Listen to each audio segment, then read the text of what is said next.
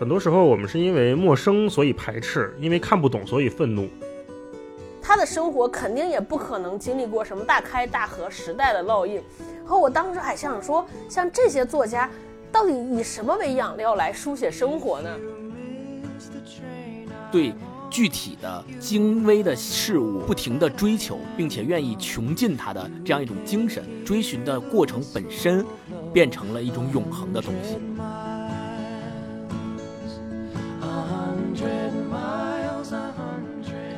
Hello，大家好，欢迎来到新一期的文化有限，我是大一，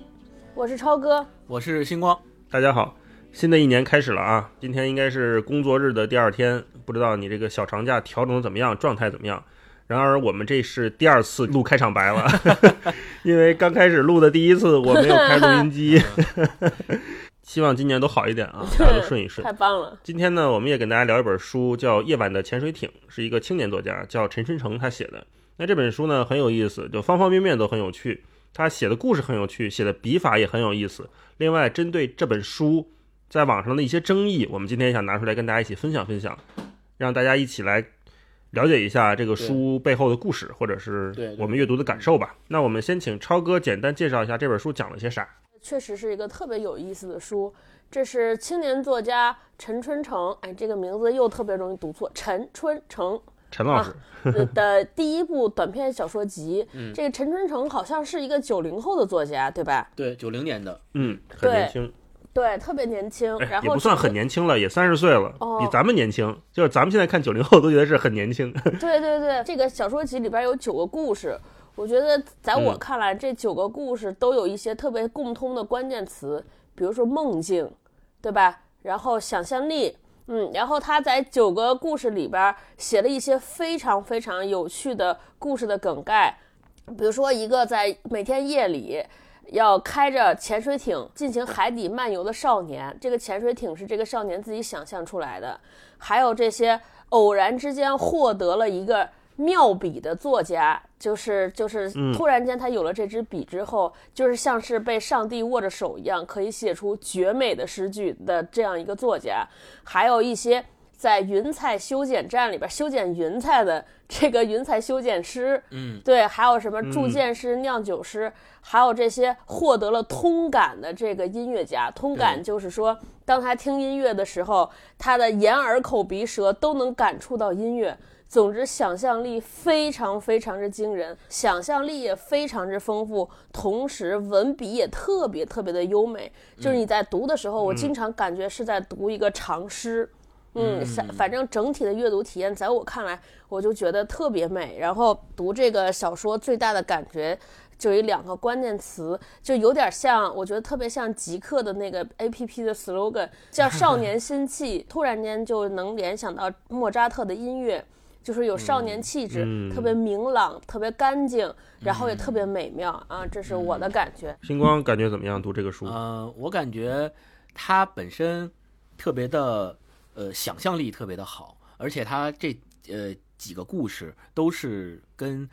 这种想象力非常紧密的连接在一起的。呃，有些时候甚至于你在读他的文章的时候，你都在呃。读之前根本想象不到他会用那样的笔法去给你营造一个那样的像梦境似的想象。这个是第一是想象力丰富，这是我的一个第一个感觉。第二个感觉是他特别特别喜欢结构精巧的写法。这个结构精巧在于你看完一篇短篇或中篇之后，你会发现它的前后和它中间的情节的发展和联系是有设计的。这种设计。是有形状的，而且你能读出来它的形状，要么是 X 型，要么是 Z 型，对，反正就是你会能你能读出来它情节上面变化的节奏和他想要给你构造的结构。第三个是韵律感，韵律感体现在它的每一个遣词用句，呃，放在如果单独拿出一段来你去看。呃，会认为是一个就非常精美的环境描写，或者是非常好的想象力的描写。但是，你只有嗯小声的，可能你自己在读这本书的时候，小声的把它轻轻的读出来的时候，你就会发现有一种韵律感在你的嘴里面呈现出来。这种韵律感体现在它的每一个字、每一个词都显得很雕琢，就就是每一个字儿。不多，嗯，可能这个地方多写两个字儿或多写一个词儿就复杂了，然后少写一个词儿或少写一个字儿就表达不到位，就恰好是在那个恰到好处的位置上，所以叫韵律感。对，这是我读他这本书的三个最一开始给我的感觉。大老师呢？你给我们推荐的这本书，嗯，我读这本书刚开始我是抱着试一试的态度，因为好像是经常能在豆瓣上或者什么地方看到这本书的影子，哦，我就翻开看一看。嗯，我很同意超哥和星光刚才都说的，想象力非常丰富这一点。有一个什么感觉呢？如果你还没看这个书，你可以把它想象成一个九个皮克斯动画电影的合集的文字版。它的这种想象力，甚至有一点童真的发挥，他对一些事情的描写，尤其是像修剪云彩那一篇，就很像暴力云与宋子鹤那种感觉的风格。它是一个粉粉的、绵绵的，然后它会有点可爱，然后有一点童真，有一点年轻气盛在里面。嗯他因为是一个九零后作家，他有可能是被电影影响的比较大的一代新的写作者，哦，所以他在写作他的故事的当中，我起码读出来了很强的电影感，也就是星光刚才说的，它的结构感很完整。就它前面有一个元素，后面一定会用到，就像桌底下有把枪，它早晚都要开一下，就是类似于这样的设计，在它的整个文本里面都比比皆是，甚至有那种很明显的呼应，比如像《夜晚潜水艇》这一篇，对吧？精心编排，嗯，对，所以我在想，他作为一个年轻作家，他用这样的笔法去写，恰恰印证了我们曾经一度都在讨论的一个问题，就是说，当代的电影和美剧是不是就是原来的短篇和长篇小说？他给这一代作者塑造起来，比如说九零后作者塑造起来的他们的写作方式，或者是思考的方法，就有点类似于电影文本。包括我们最早聊过的正直，他也有可能是经过过这样的漫长的浸淫，所以才会写出这样的词句。嗯，然后他的笔法非常好，也是我最怎么讲最打动我个人的一点，因为我本身也很喜欢这种笔法优美的作品。当然，他跟舒尔茨我觉得还不能比哈，还差着维度呢。嗯嗯但是他作为一个九零后，如果我们把它放到这个维度来看的话，一个九零后中青年作家来看的话，他已经写得非常好了。写这种优美的文字，它有一个怎么讲叫风险吧，就是你写的用力过猛的话，你就会显得非常的矫情。对，可是我们看《夜晚的潜水艇》这本书里面，我们会觉得它不轻不重，恰恰刚好。这种分寸感，我不知道是怎么体现出来的。一会儿我们可以在具体的文本里面细细讨论哈。可是我觉得这个能感觉到是他嗯没有那么刻意去描写他，而是从他笔下或者从他口中自然流淌出来的，就这样。我能感觉到他可能平时待人接物嗯说话，他就是这个风格，他非常自然，自然的优美，美而不自知，这种可能才是最天然、最吸引我的东西。这是我对这本书整个的印象。嗯，大老师嗯刚才说说到那个电影感，我想补充嗯两句，就是我觉得那个大老师说的特别对。呃，因因为我昨天晚上看了那个《心灵奇旅》，嗯，我也看了，我突然间就想到了夜晚的潜水艇。嗯就看夜晚潜水艇的时候，你觉得有些地方非常之像，比如说你能想到《寻梦环游记》，特别像整个故事的架构，包括它的那些颜色。对我觉得这个小说，我为什么觉得它是少年心气呢？就整个里边它的颜色，你也觉得是特别明亮的。就是它小说里边有一篇。很多哎，不是两篇里边提及了一个形容词，叫明澈，嗯，就是明是光明的明，澈是清澈的澈。我觉得特嗯别像这个小说的气质，就是又艳丽。你觉得就是电，就是整个书里边呈现出的颜色，应该都是那种黄色、蓝色、绿色，就它饱和度比较高的那种颜色，嗯。然后加之它的想象力，就它和舒尔茨我们之前说过那个想象力不一样。我觉得舒尔茨的那个想象力呢，看起来像是就是雾蒙蒙的，它是那种美，有点意识流。对对对，然后这个想象力呢，真的就是那种太阳阳光照射底下，你甚至能通过他的想象，能闻到那种阳光照在草上的那个味道，我觉得特别棒。哎，然后我读的时候就想说。好年轻，而且觉得特别浪漫，就是年轻人的浪漫。他怎么能想到这些？一个人要修剪云彩，每天在庙里打游戏的这个师傅，我就觉得特别棒。就我看的时候，一直全程都带着姨母笑，我对觉得哇，现在年轻人好厉害。是是是嗯，对，非常同意。那我们接下来，因为讲到夜晚的潜水艇，我们就不得不聊聊陈春成这个人啊。对对对，可能大部分读者对这个人并不是很熟悉，他也是因为这一本《夜晚的潜水艇》嗯也可能是二零二零年才开始被更多人认识到。嗯那陈春成到底是个什么样的人？他的背景怎么样？我们先请星光老师也给我们简单的说一说。这是小百科。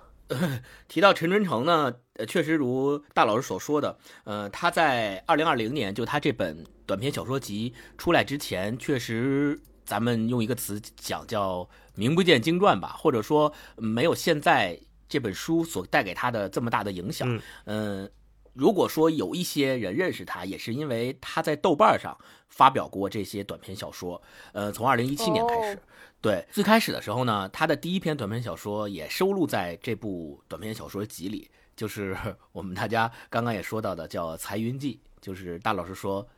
那个剪裁云彩的那一篇，嗯是他二零一七年的第一篇短篇小说。那个时候他就已经发表在豆瓣上了。然后这本小书小说集里面呢，后面的这些小说都是在豆瓣上曾经发表过的，现在是把它结集出版，成为了《夜晚的潜水艇》这部小说集。嗯啊，然后陈春成本身，刚才咱们最开始的时候聊过了，是九零年出生的，他是哪儿人呢？他是福建人。然后我呃在做功课的时候，呃看到了很多包括澎湃、包括界面的记者和他的一些专访，在专访里面，他曾经提到过几个特别关键的词，我觉得这些关键的意象或者说关键词对他的创作和对他的成长是有非常大的影响的。我在这儿跟大家简单的呃说一下，第一个就是他出现在福建的哪个地方呢？呃，福建的闽东。闽东是一个什么样的地方？是群山环绕的这么一个地方，哦而且他出生在群山环绕中的一个小县城里。然后他自己在采访里曾经说到过，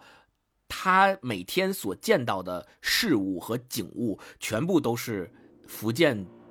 闽东那个地方群山环绕，然后大片大片的树林，大片大片的荒地，这些景物总是围绕在他的生活当中，所以我们也可以知道他的创作应该也跟他所来源的这个地方有很密切的关系啊。然后，另外在小说里面，他还描述过他的生活状态，就是他写小说不是专职写小说，他是兼职写小说。那他的本职工作是什么呢？大家都不太了解现在他的本职工作是什么。据说他在一个植物园里工作，他现在常住在泉州，呃，在植物园里工作，做跟园林工程有关的事情。然后他大学的时候，我们有点这个嗯去去做功课的时候，简直是把把把人老底的话都挖出来了。就在大学的时候，他是学土木工程的，然后他毕业了之后呢嗯，做过几年跟土木工程相关的工作。我们可想而知啊，就是他在大学刚毕业的那个两三年的时间里，经常去呃建筑工程的工地上面，呃，可以这么理解，去做他的那些工程。所以我们在脑海里可以想象一下，白天他是做从事土木工程、园林工程这样的工作，然后到了晚上，到了自己的时间的时候，他就在书桌前写作。啊，嗯就这个这个意象也在他的小说里面也经常会穿插纠缠的出现，他里面描写的那些人物也会有这样的想象，对吧？把自己的写字台想象成潜水艇这种的意象的描写，嗯。最后，呃，想要再跟大家介绍一下的，就是陈春成这个名字，刚刚呃，超哥也说了比较难读，但是春城这个名字实际上是非常有寓意的，它起源于《论语》，《论语》里面有一章叫《论语先进》。就子路、曾皙、冉有、公西华侍坐那个故事里面写着，就是春服继承，他有学哦这个哦是出自《论语》的这部话，所以他叫陈春成。嗯，这个不是我牵强附会说陈春成，然后哎，《论语》里好像有这么一个段落，曾经跟他的名字有关系，是他自己的一有他自己有一个印章，他那个印章印的那个四个字儿就是“春服继承”，哦，就是确实是跟《论语》的这个有关系。嗯而且大家如果熟悉的话，应该知道《论语》的这段论述里面，孔子非常喜欢曾皙说的。就孔子说：“你们都有什么志向啊？”然后好多人说：“我要做这个大官儿，然后领千乘之国什么之类的，嗯这种做做这个相国。”然后只有曾皙一个人说：“我的志向就是暮春时节啊，这个春服继承，冠者五六人，童子六七人，就是带着一些童子，带着自己的小伙伴儿，然后去河里洗个澡，然后大家一起在草原上奔跑。哦大概意思就是这样。啊对，所以我们可可以，如果根据这个意象来看，再看他回头看他这个短篇小说里面的这些故事，我们就知道他本身自己就是一个这样的。有这种心思和这种意念的人，哦对对对，嗯这个是历史小课堂学习了学习了可以了，可以了嗯，我了。记得星光这个说，我之前不知道陈春成是哪里人，所以我对他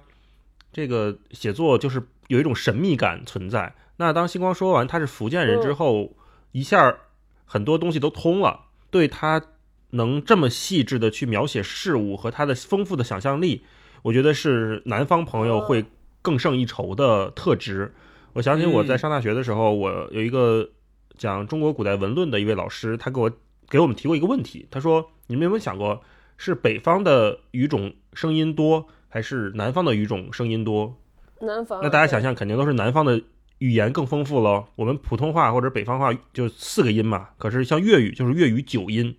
那像闽南话、福建那边那边的话，什么江浙那边的方言，它其实更丰富，它的层次非常多。为什么会这样呢？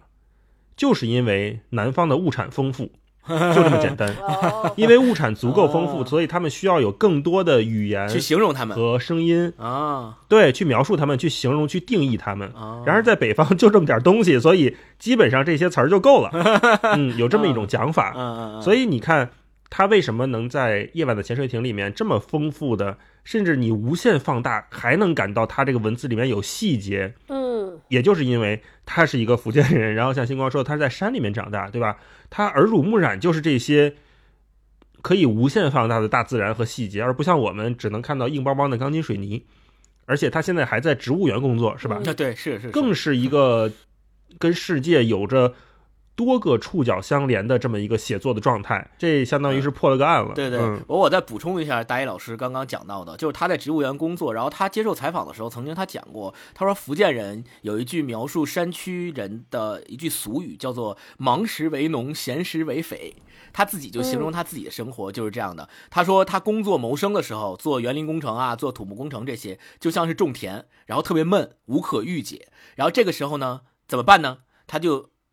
偶尔的会去山里当一阵的土匪，把写作当做是他这样疏解自己的一个方式，然后兴尽了，然后再回来。就他自己曾经在采访中真诚的袒露过他的这个心境。然后刚刚没有说到的一点就是他本身，因为他九零年嘛，也很年轻，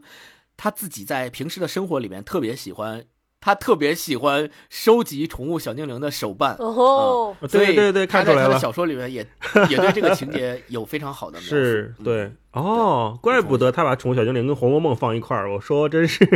嗯嗯，这个我们一会儿再细聊。超哥有什么要补充的吗？对我看陈春成的小说，还有一个感觉，就你看，我们都说这个，呃，所谓我们读过好多这些作家，比如说双雪涛啊，像班宇的这些第一第一部小说，无论是长篇还是短篇。你都能在写作的过程中看到他生活的影子，还有好多人说，呃，很多人的第一次作品，无论是作家的第一部作品，还是一个脱口秀演员的第一次上台露面，仿佛都是在要把过去积攒的生活掏出来给别人看，就他的生活就是他的养料和内容的来源。但是，就是我看陈春成的这九篇小说，你完全想，我完全想象不到他的生活是什么样子的。对，哦，是吧？是的，又写音乐家，然后又写这些裁云彩的人，然后而且还有这些这个这铸酒师、酿酒师、铸剑师，就这些感觉跟他生活毫无相关，对吧？就是铸酒、就铸剑、酿酒，可能是来源于是不是他年轻时候也看的这些武侠小说，然后还有《红楼梦》，我当时就觉得天哪，他到底经历过什么才能把这些想象出来？就简直是就不停在佩服。后来我就说，哎呀，这个。这真的就是天赋，没办法，真是没办法。顺着刚才星光讲的一个细节，继续往下聊一聊啊，就是他最早是从豆瓣儿相当于发迹的，那从豆瓣儿发迹的类似的作家，班宇对，还有班宇，然后像正直，他是从一个发迹的。那从这样的怎么讲，更通俗一点的文学平台起来的作者，他们都会遇到一个困境。就是当他们转身走向严肃文学，或者是试图向这种严肃文学接近的时候，就会被批评。哦，大家会觉得瞧不上他们。所以这本书在豆瓣虽然评分有八点六分，但是我们也翻了一下这个评论，就争议也很大。有几方面吧，我们一会儿可以都展开讲一讲各自的想法。我觉得首先是说，大家对一个新作者他的第一部作品是有一些警惕或者是怀疑的。他并没有几部作品的积累，所以让大家不知道到底是个什么样的人。可是，一看分这么高，就会有点逆反。我觉得有这个可能。另外，也有是因为出版社营销做的怎么讲打引号的太好吧，就是会让很多人被迫的看到他，那我再去带着这种批评的态度再去读它的时候，可能就会有点问题。嗯就有先入为主的成见，对我对对我倒要看看你这有多好啊，会有这种态度在阅读它。那这个再往下还有一个比较好理解的原因，就是我看了这个书的很多推荐人的推荐语，写的确实是有一点怎么讲，有点可能被捧杀。你像这个书里面阿乙的推荐，就是说读陈春成的小说，能感受到作者在背后把问题全都想得清清楚楚，所以小说才会看起来流畅而有趣。然后也请贾行家做了推荐。贾行家说，陈春成是一座傍晚的园林，每句话都值得细看，每句话都即将错过。对，然后又请东东锵来推荐。然后东东锵说，读《财云记》和《竹峰寺》的时候，只觉得文章虽短，但气象非凡，作者笔下处处是奇光异彩。嗯还有一个就是史航，史航我们都知道作家编剧嘛，他说我读陈春成小说就一直觉得他是快活的西西弗斯。你说把他比喻成西西弗斯这个东西就有很危险了，会不会是因为这些原因导致豆瓣上面他们的评价非常的两极分化？然后我看到一个嗯，怎么讲嗯差评第一名吧，就那个评论说嗯，就这个水平也敢碰瓷博尔赫斯，哦 为什么这么讲呢？就是因为他第一篇叫《夜晚的潜水艇》里面，它开头和结尾，或者说它整个故事逻辑，都是建立在博尔赫斯的一个故事内核上的。听听你们的想法。就首先第一个问题就是说，这本书你们觉得有没有被过誉，或者说它这种两极分化的评论是怎么产生的？然后另外，咱们再说说这个碰瓷博尔赫斯这件事儿。那超哥，咱们先聊聊过誉，你觉得这本书经得起这样的作家的表扬吗？就是你读的那几个，在我看来，我还挺同意的。就是反正这篇小说在我心中，我觉得就是像他们描述的那样，无论是气象万千也好，还是说他把事情想得很明白，就确实是我觉得，因为它的结构非常完整，然后也不拖泥带水，我觉得他就是想明白了，挺一气呵成。反正他们说的，我还挺同意的。然后关于这个评价两极分化这件事情，现在无论你写什么什么样的作品，基本上都有说好的和说不好的。嗯我在思考这个问题，我会发现说，哎，我在写这些书评、影评的时候，我有时候也会发现，在书这件事情上，我从来不打差评，哦，但是电影我就会有差评。嗯任何能够写下的文字，能够被写下的文字，我觉得它就是落笔那一瞬间，它都是有思索的。所以，在我看一本书，哪怕它这个书有百分之九十九都特别差，只有百分之一是好的，我觉得哦，好像也挺感动，我就会看这个百分之一，然后忘了那九十九的差，嗯就这百分之一我会留下来。反正我自己评论的时候，我尽量用的是说，我觉得它我喜欢和不喜欢，嗯我是否能看懂或看不懂。但是我不会轻易说它好或者不好。嗯，你们两个怎么看这个事儿？星光，我是觉得过誉和不过誉这件事儿，嗯，我本人其实不是特别关心。我理解每一个人都有评判一部作品的权利，这种事儿嗯本身也是阳春白雪和下里巴人的。就有些人他觉得这个作品就是好，有些人觉得这个作品就是不好。那我非常尊重，首先是尊重每一个人对作品的意见和他自己的观感，这个是第一是表示尊重。第二是我认为，如果你能够说在你的观点之外说出一些道理，或者是能够构建出一套你得出这个观点的理由，那我觉得是会更好。当然了。有些人如果得不出来这样的理由，或者构建不出这样的道理，我也觉得 OK 没有问题。我就是觉得这不好看。你问我为什么不好看，我也说不出来，反正就是不好看。那我也尊重。但问题在于说，假如说你能够说出来为什么不好看，说出个一二三来，那我觉得会更好。我最近这两年有点看豆瓣的这些差评，有的时候有点难过。呃，为什么呢？因为我会发现说，无论是好评也好，或者差评也好，很多人在写的背后语气当中洋溢着很多的傲慢。评书的时候，就会先扔扔出来一大堆就是作家的名字，说啊这个写的像什么什么，这段一看就是在洗稿那个那个作家，这段什么什么是拙劣的模仿这个这个。你觉得他字里行间就是在卖弄他好像读过很多书，掉书袋，对，嗯。然后那电影也是评论这件事情，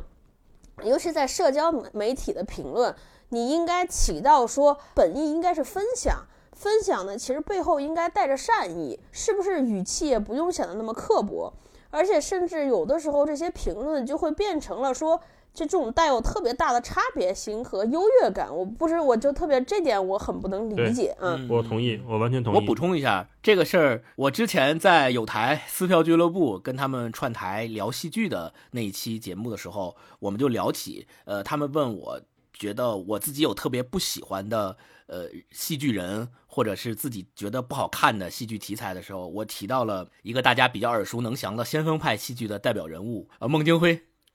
孟京辉，对我当时我说了，我不太喜欢孟京辉的呃戏，也不太喜欢他的导演风格和他的表现手法。对，为什么呢？因为我是觉得，呃，有很多人他一说，哎，孟京辉这个戏好，呃，先锋把爱情的那些东西用他自己的方式讲述出来，让人觉得有一种云里雾里的高大上的那种感觉。然后很多年轻人都特别喜欢，尤其是大学生十八九岁的年轻人都很喜欢这种风格。对，所以，但是我自己去看了他《恋爱中的犀牛》，还包括《一个陌生女人的来信》等等这些戏之后，我就不喜欢。尤其随着我年龄的增长，是越来越不喜欢。后来我就很少很少去看他的戏了。在我们在撕票俱乐部谈到这个现象的时候，嗯，有撕票俱乐部的一个主播给了我一个启发，他说，嗯，他说星光，你虽然不喜欢孟京辉的戏，但是假如现在有一些刚出入校园、进入社会的大学生，他的第一部戏是通过孟京辉。看，然后并且他觉得舞台艺术非常的好，舞台艺术非常的有意思，从此他爱上了戏剧，从此他进入了戏剧这个广阔的天地，进入这个门那你还觉得孟京辉他是没有意义的吗？对，我觉得他说的这个话一下子就点醒并且启发了我，就是我自己现在确实觉得我不喜欢孟京辉的戏和他的风格，但这并不代表他的戏不好。或者并不代表他的戏是没有意义的。假如真的有一些人是通过他的戏进入了这个戏剧的领域，爱上了这个艺术，我认为他功德无量。就在这件事上，它的价值非常高，而且功德无量。所以这也就启发了我们说，我们对一部作品的评价是否过誉，是是否过低，还是要回到个体的经验和个体的阅读经验去探讨这件事情。就我觉得这个作品它好，或我觉得这个作品它不好。只是我个人的阅读经验，那我们把它分享出去也好，我们把它介绍给别人也好，我们给他的评价都只能作为另外一个人个体阅读经验里面的参考，而不能把它作为决定性的东西。这个是我觉得我们大家应该去看待这个问题的前提。说到这儿，我还想再说一个，哎，这儿我必须得展开讲讲，特别特别肺腑。这两天这个场景。比较多，我觉得，呃，怎么说评价这个事情，就是其实有的时候和我们先入为主的观念特别特别大的关系。如果你想说一个人好，说一个作品好，你一定能想出办法来说他好。是的。如果你想说他坏，就是你想批评他，你找任何角度也能批评他，因为没没有任何一个东西是完美的。你想要批评，你一定能批评。是的。对，所以呢，我觉得就是那个呃。就是写写下评论这件事情其实特别简单，但是我现在又又觉得说这个评论这件事情就越来越重要，呃，非常重要。就有时候我就是每一次写下的时候，我觉得大家都是要慎重，反正我自己是特别慎重。我有时候就这么想，你写下的这句话可能是对一个作者，他正在犹豫，说我到底是要全职做写作这件事情，还是说我就这么着尬着。然后，因为你写了一个善意的好的评论，即便是过誉也好，他那一瞬间给了他动力，可能他的人生和命运就不一样了。包括电影也好，我昨天我们不是跟星光参加那个活动的时候，现场是呃谁说的？哪个主播说的？我觉得对对，杨一说的，就是大家说说为什么现在播客觉得越来越同质化，选题也一样，然后。杨怡老师就说说，我觉得有时候遥控器就掌握在大家的手中。嗯，当你们听到一些可能没有那么熟悉或者有点冷僻的选题，你们愿意多停留几秒，那就意味着会有越来越不同门类的人都进入到播客里边，会讲不同的故事，出现不同的形态。是的。如果就是大家对这些新的形式听都没听就挂过去了，反倒这些每天就是讲这些。呃，什么文化、屎尿屁这些，大家都很欢迎。那那可不是进来的人都会往这个东西，都往这个方向走。因为没有一个人愿意说，我做一个作品写给自己的，我不在乎别人。就所以，我有的时候就觉得，写下那一瞬间，即便这个东西和你之前读的完全不一样，和你阅读体验也不一样，或者说跟你看的电影、爱看的东西完全不一样，那你是写下这个东西的时候，还是要有一些慎重的，留一些余地和分寸。那这样才能让这个世界的这个内容的样貌更参差一些，更不同的多样一些。不然，就你永远都看一类型的东西，都读一类型的东西，我觉得真的是不好。然后回头你还骂说为什么你们老喂我吃屎，真的就是，对对，非常同意超哥说的。很多时候我们是因为陌生所以排斥，因为看不懂所以愤怒，嗯，就是因为这个东西它脱离了。我们以往的熟悉的认知框架，它很可能并没有在真正的所有人的认知框架以外，只不过是脱离了这个个体的认知框架，你就会变得有点紧张，然后把这种紧张转化成一种负面情绪，加注在这个作品上面，这个其实是很危险的。对，是的。说的有点远啊，我们再往回拽一拽，说说这个书本身。上面还有一个话题没顾上聊，就是关于碰瓷博尔赫斯这件事情。嗯，对。说法是来自于《夜晚的潜水艇》这个同名故事。嗯，我们那就先请星光简单介绍一下这个故事是怎么回事儿。然后他这个碰瓷博尔赫斯这个说法，我虽然觉得他打差评呢，我不认同，但是我觉得他这个说法也蛮有趣的，我们可以再展开聊一聊。啊，这个说法叫碰瓷博尔赫斯有两种理解。如果我们简单的理解说碰瓷博尔赫斯，就是他在这篇文章里面写到了博尔赫斯的一部作品，并且。由这部作品引发了他对他自己作品情节的展开，这叫碰瓷。OK，这个我们是非常接受，我自己是非常接受的。他情节确实是这么做的。但如果你说他碰瓷博尔赫斯，是他这个人，他写小说就是为了模仿博尔赫斯，并且模仿的很拙劣，那我是不同意的。然后我们说回到这个短篇小说《夜晚的潜水艇》，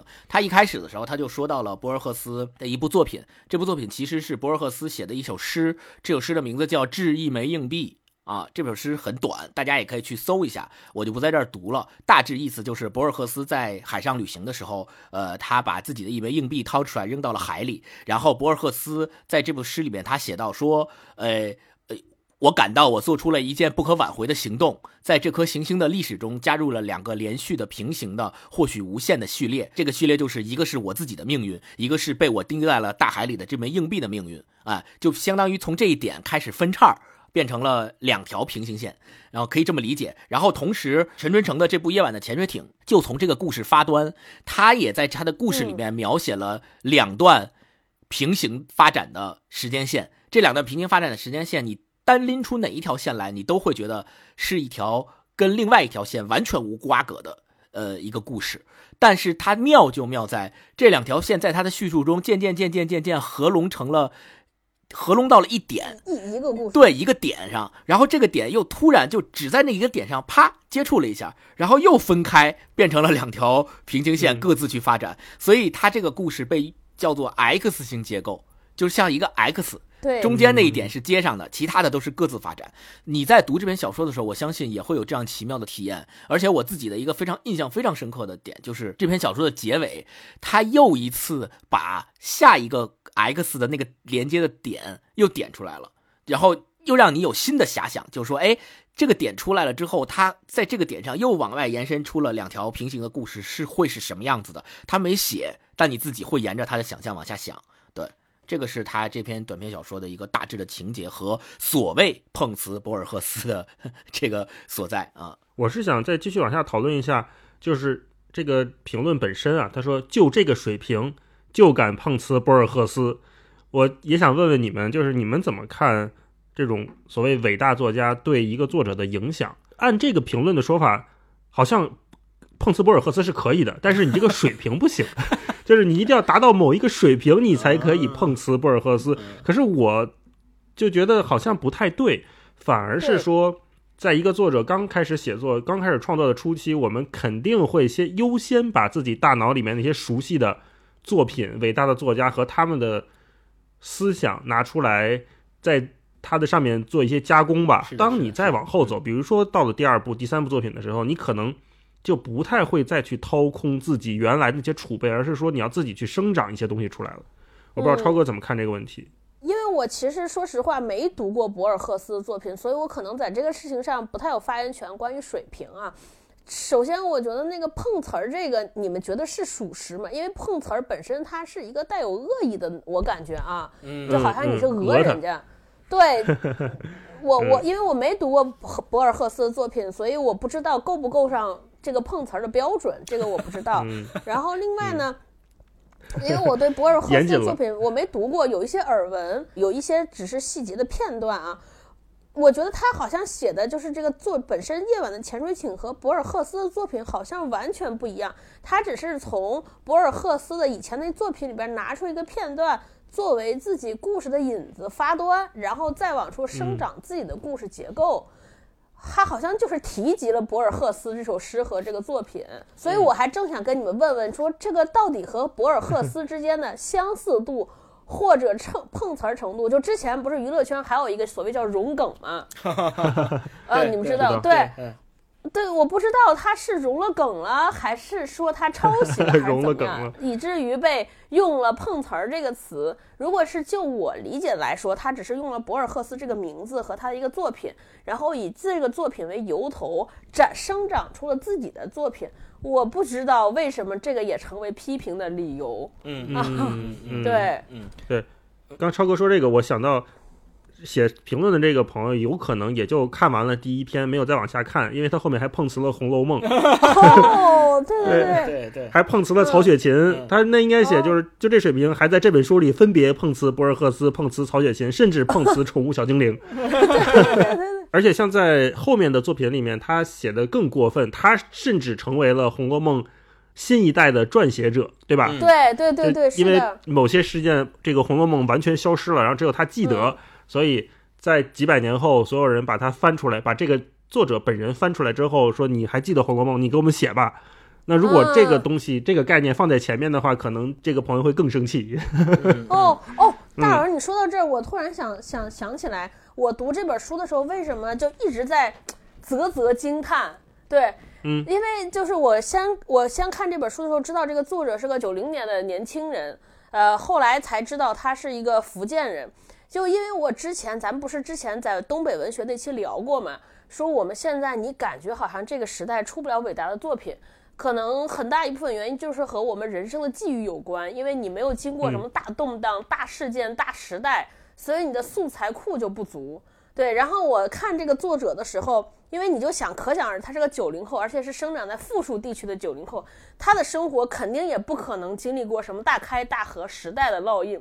然后我当时还想说，像这些作家，到底以什么为养料来书写生活呢？就还挺好奇的。结果我一看他这些，我就觉得哇，这个太巧了，这就是他读过的书，对吧？甚至有可能是他打过的游戏，甚至他看过的电影，都能成为他书写的养分来源。然后我还觉得很开心，就至少你不会对中国的或者说世界文坛的下一代担忧，你就觉得因为对吧，我们生活在这么小的时候，也没有什么大事儿，有什么写，然后你会发现这些人就用这些小小的东西能激起他的涟漪，写出这么精彩的小说，还有点开心。然后当时还有但是一看嗯说被指责碰瓷博尔赫斯，就觉得完了，这好像又不太行了，嗯，有点难过。嗯所有对这篇小说同名短篇小说集的小说叫《夜晚潜水艇》感兴趣的呃听众，都可以去读一读《夜晚潜水艇》这篇小说，不长，非常短。很精巧，结构非常之精巧。你读完之后，你自己再去回想，说他的这种碰瓷到底是，呃，到底是不是真正算得上是一种碰瓷？我自己觉得，如果说这真的像是一种，是不是真的讹了博尔赫斯一把？如果他真的算是讹了博尔赫斯一把，那我希望未来中国会有更多的作家来讹博尔赫斯，我非常希望看到。对，那我们接下来就进入我们最喜欢的朗诵环节。哎呀啊，确实可以分享的段落，我们自认为都蛮多的。那我们就一个一个开始吧。嗯，嗯那我先抛砖引玉，我先开始一段，然后我们就依次来随便聊一聊哈。好，那我先分享的这第一段是整本书的开篇的第一段，就是嗯夜晚的潜水艇开篇的第一段。这个故事呢，刚才星光已经讲了，就是博尔赫斯一个短诗嘛，他扔了一个硬币。这一段是作者陈春成以他的口吻把这个场景又重新描述了一遍。嗯他是这么写的：一九六六年的一个寒夜，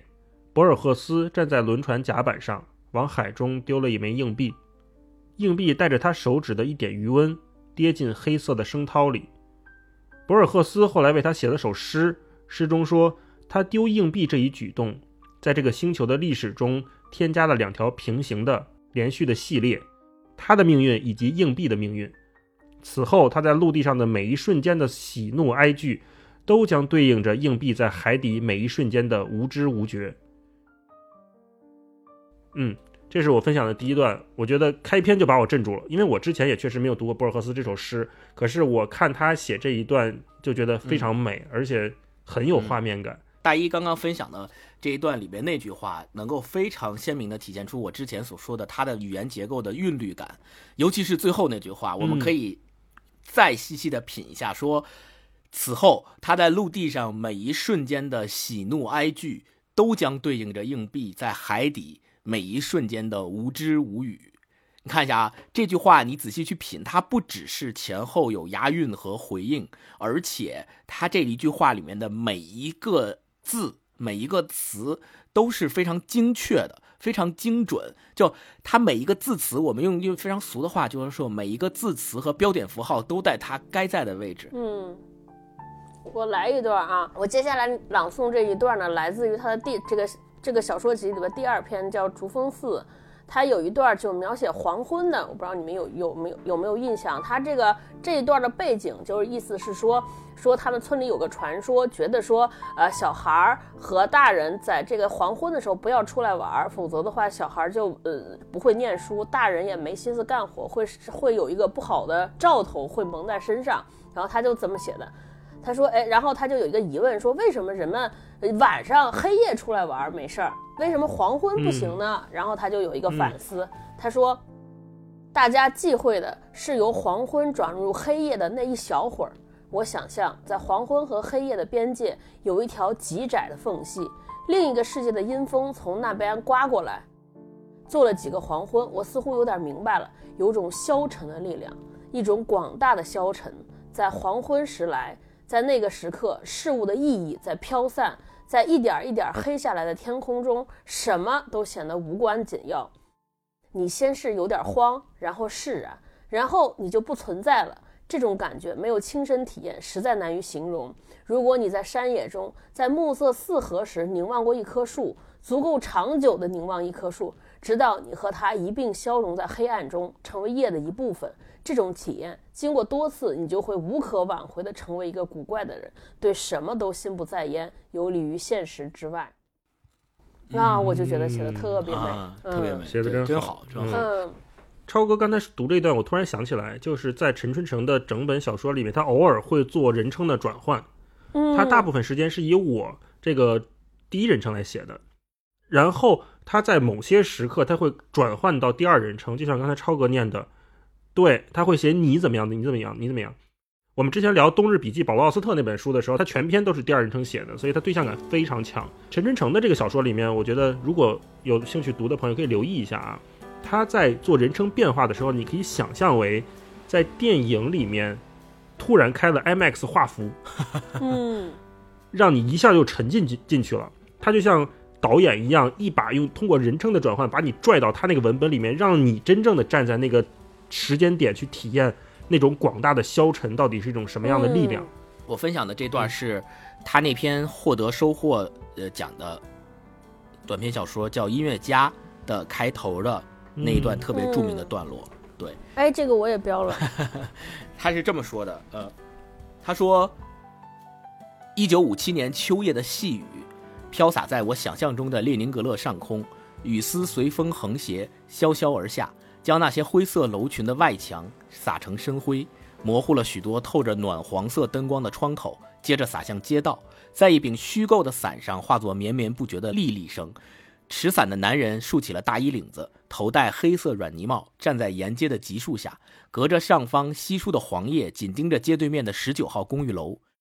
这是西郊一条偏静的老街，夜里行人寥落。街面用石砖错落砌成，湿润后显得黑而滑腻，像某种巨大生物的鳞甲。一台嘎斯牌汽车歪斜地停在街角暗处，湿乎乎的车顶上已沾了不少黄叶。几点橘红色火星在挡风玻璃后诡秘地浮动着。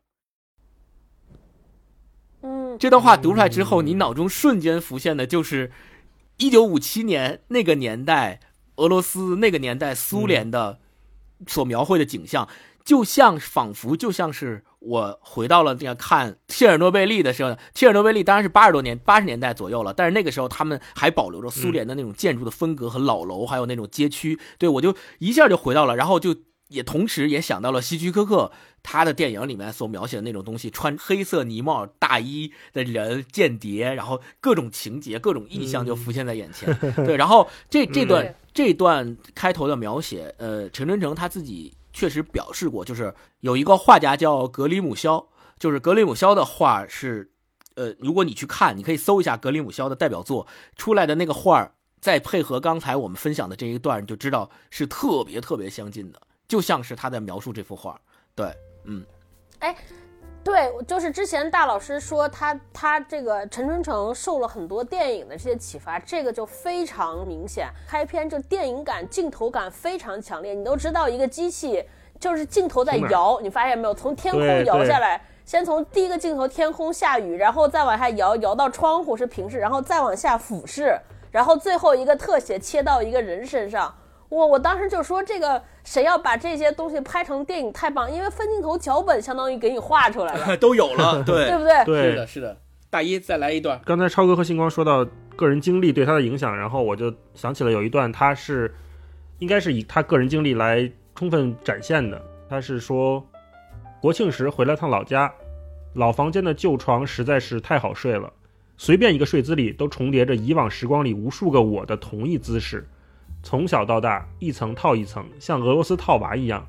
我觉得格外充实安适。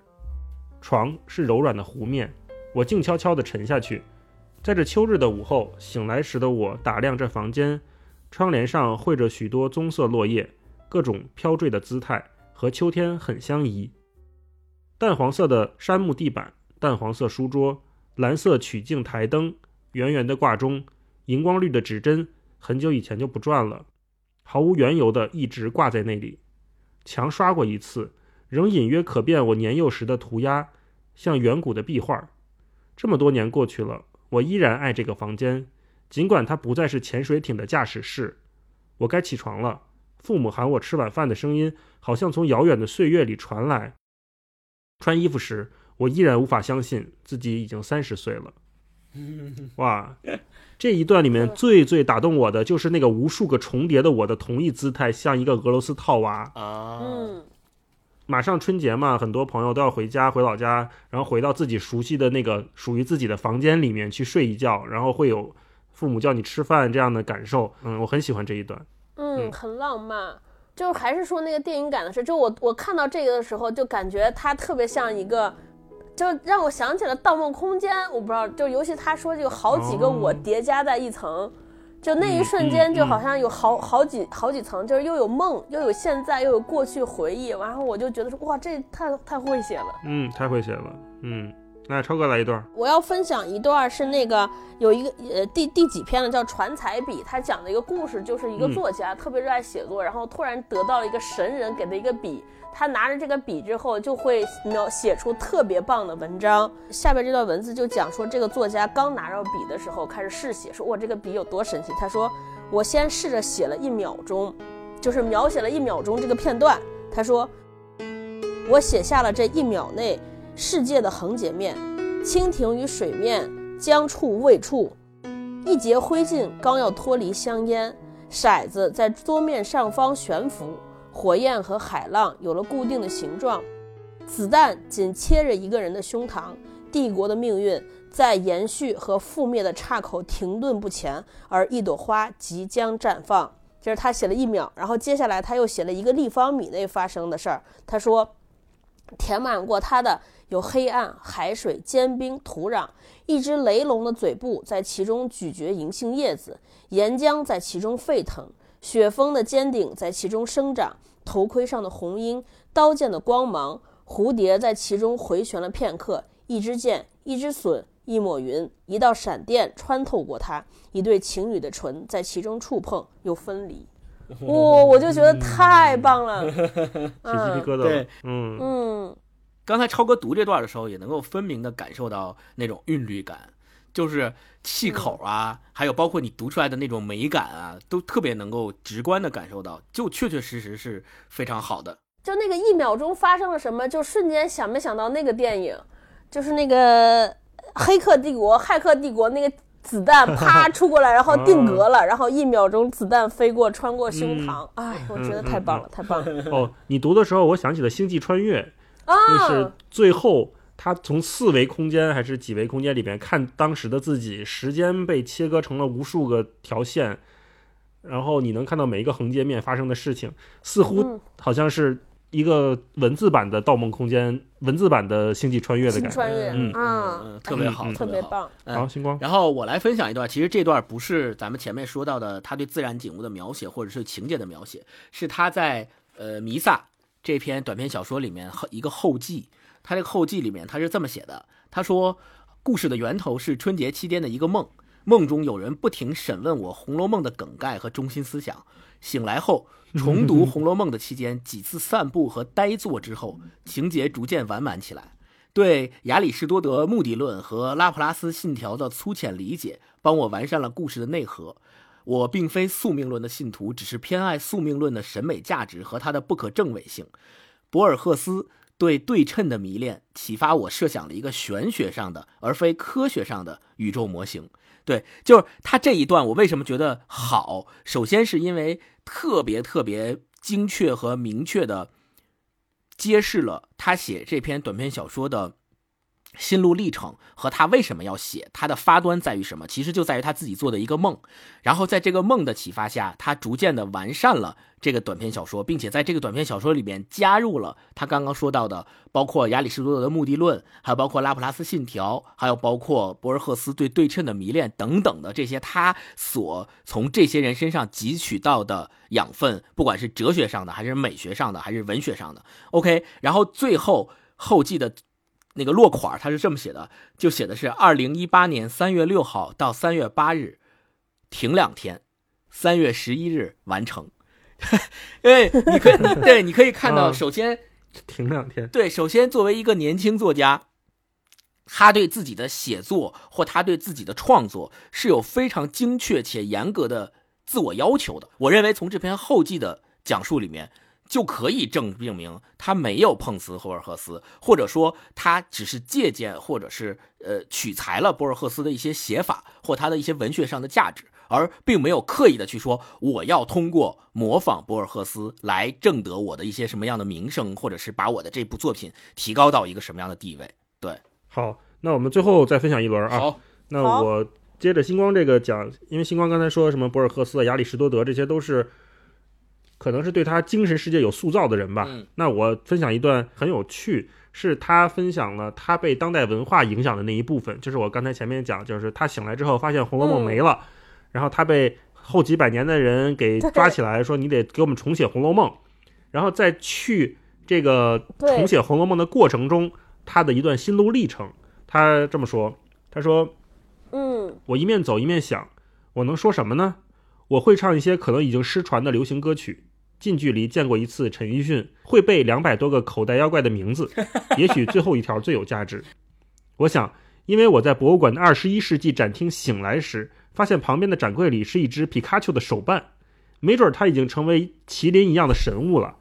此外，对于我那时的国际格局如何动荡，金融体系如何运行，我几乎一无所知。或许我能用唐鲁孙的语气淡淡谈谈过去的食物。这一段我就想起来，对对对，非常有趣。它就是我们现在可能是我们三个这种认知水平的人，他可能是在若干年后唯一能记住的东西。嗯，那他又提到唐鲁孙，我就会心一笑，因为本身我们也想聊一本唐鲁孙老师的书。对，唐鲁孙是谁呢？他是一个嗯，非常有经验、见多识广、非常有趣的一个作家。他一九零二年生人，他从小就是出身贵胄，然后在宫廷里面来回走动，所以他对什么老北京的风俗传统、典故，甚至什么宫廷秘闻都掌握的清清楚楚。又因为他吃过见过，所以他有一系列的作品，像什么中国吃啊，像一系列什么书，都是非常有趣的，在讲那些精致的食物是怎么做的，吃起来什么感觉。也可以感觉到哦，原来陈君成他也是一个会读唐鲁孙的人。然后唐鲁孙，你想从几百年前影响他，然后到后来几百年后影响后人，真正留下来的就是这些吃喝玩乐有意思的东西。对对对，嗯，超哥，我最后分享这一段儿，也是还是来自于我上面说的那个传彩笔里边的一段儿。呃，我觉得就是这一段他描写作家的时候，描写作家用的这些内容，就和我心目中对于陈春虫这篇小说的认识一模一样。嗯、这然后嗯，这个是这么写的。他说：“制定好计划，我就开始动笔。起初，我的脑子像一面巨大的中药柜，词汇分门别类地躺在无数抽屉里。我清楚它们的位置，熟练地抓取需要的文字，配成需要的句子，该芬芳的芬芳，灿烂的灿烂。到后来，文字纷纷扬扬从天而降，我像在雪中舞剑，总能在万千雪花中击中最恰当的一朵。当我要使用比喻时，我仿佛洞晓了万物之间隐秘的联系，凭借一个比喻就能将彼此连接。所有的意象都像蹲伏在肘边，听我号令。斟酌音韵就像编织花环一样容易。我熔铸月光，剪裁浮云，彻长鲸于碧海。我统治天上的星星。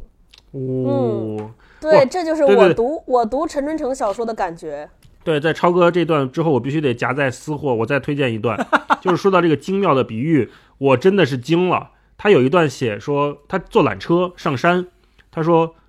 坐进车厢后，面无表情的管理员在外头重重地关了门，缆车便滑进云烟里，是那种老式的缆车，很慢，两排车厢背道而驰，成一循环，朝窗外张望，其他车厢在云中时隐时现。像群山之上的一串念珠，被无形的手缓缓拨动着。我看到这真是服了，我觉得我这一辈子能写出这么一个比喻，我就无憾了。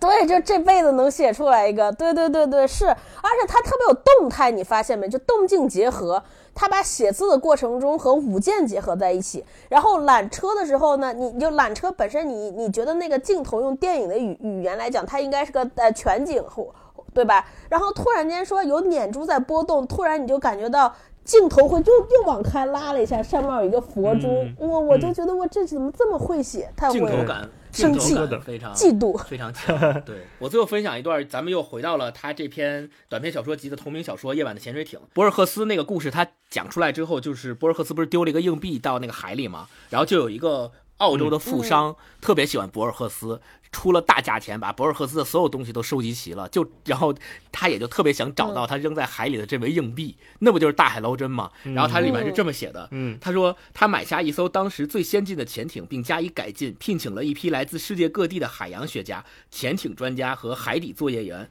富商深知他无法让这群精英为自己的白日梦效力，因此向他们承诺。将为他们的海底考察提供长久的资助，要求仅是他们在科研工作之余，顺便找寻一下那枚硬币的踪迹。然后陈队长问他：“嗯，如果一直都找不到呢？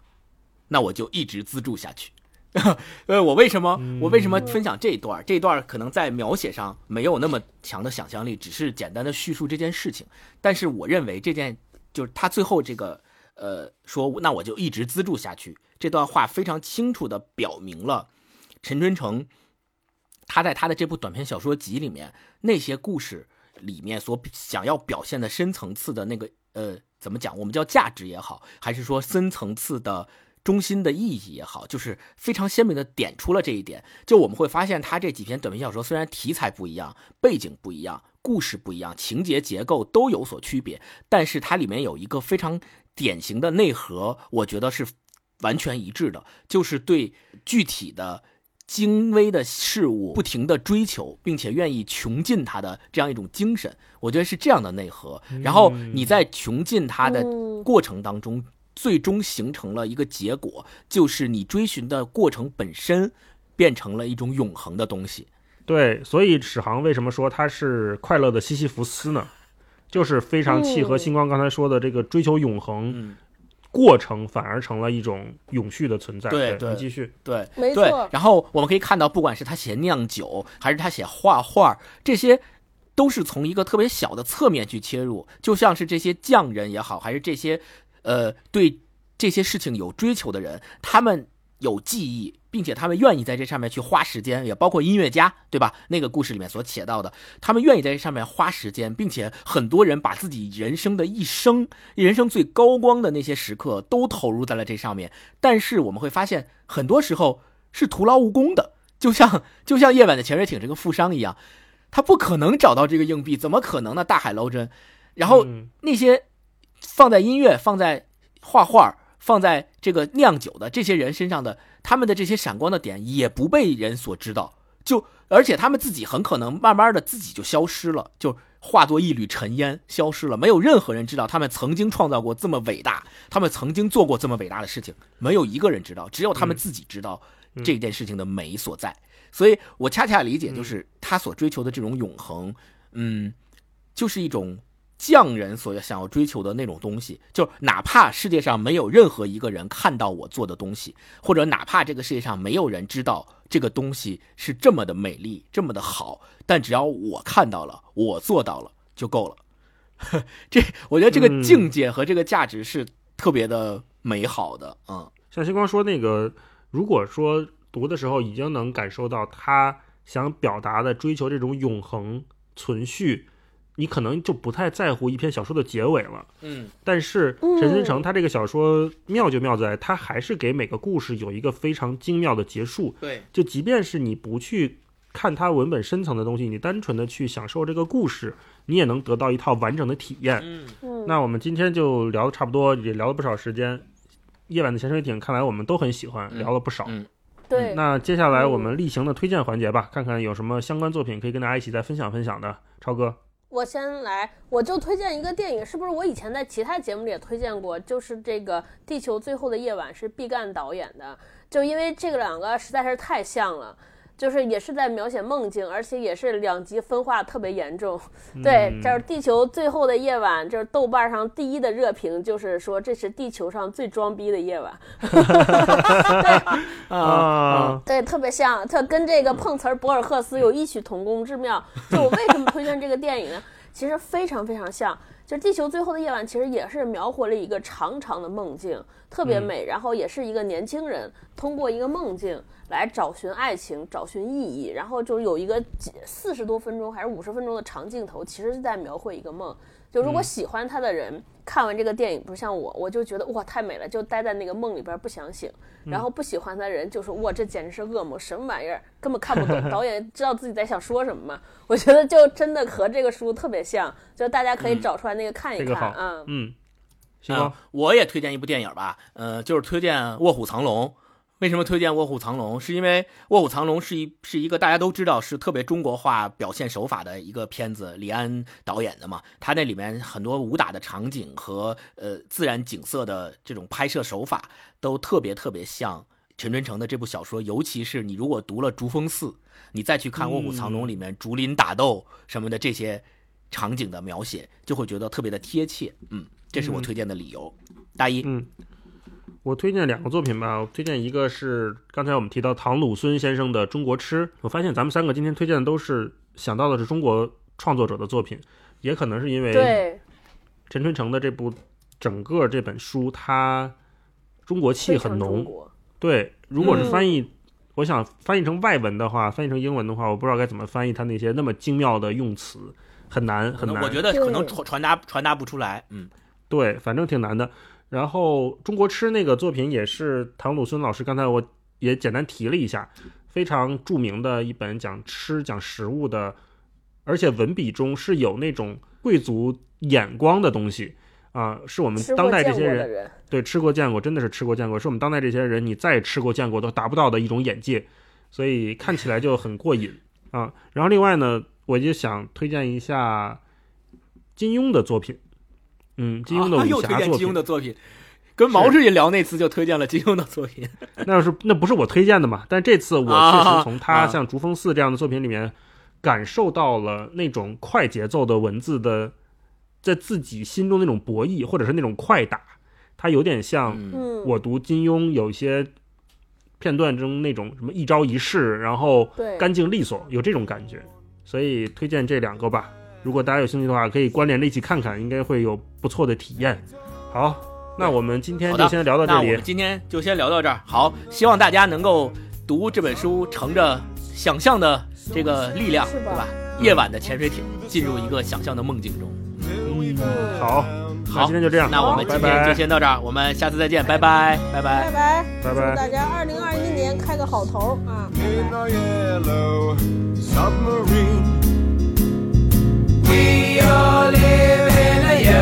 submarine, a yellow submarine, a yellow submarine. We all live in a yellow submarine, a yellow submarine, a yellow submarine. And our friends.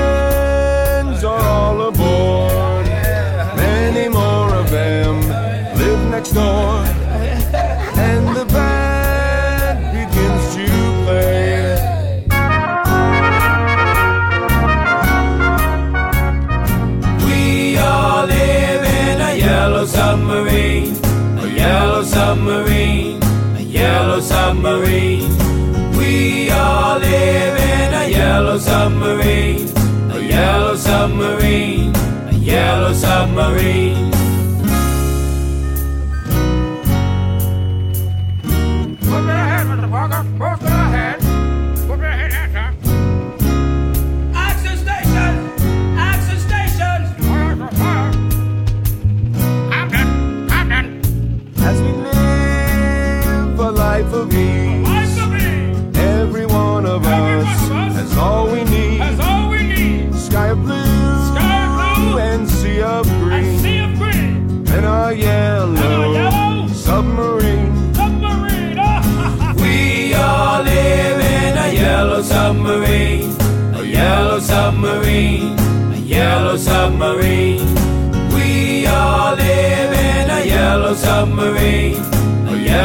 submarine, a yellow submarine.